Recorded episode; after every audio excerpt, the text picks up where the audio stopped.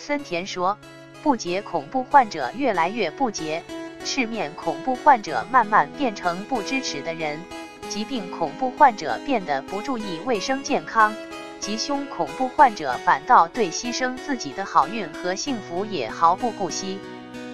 正是上海心理咨询中心强迫洗涤的人，只是在反复洗手，反而忽视了洗衣服。脸红恐惧的人，只想着如何隐蔽自己的脸红，反而忽视了礼节。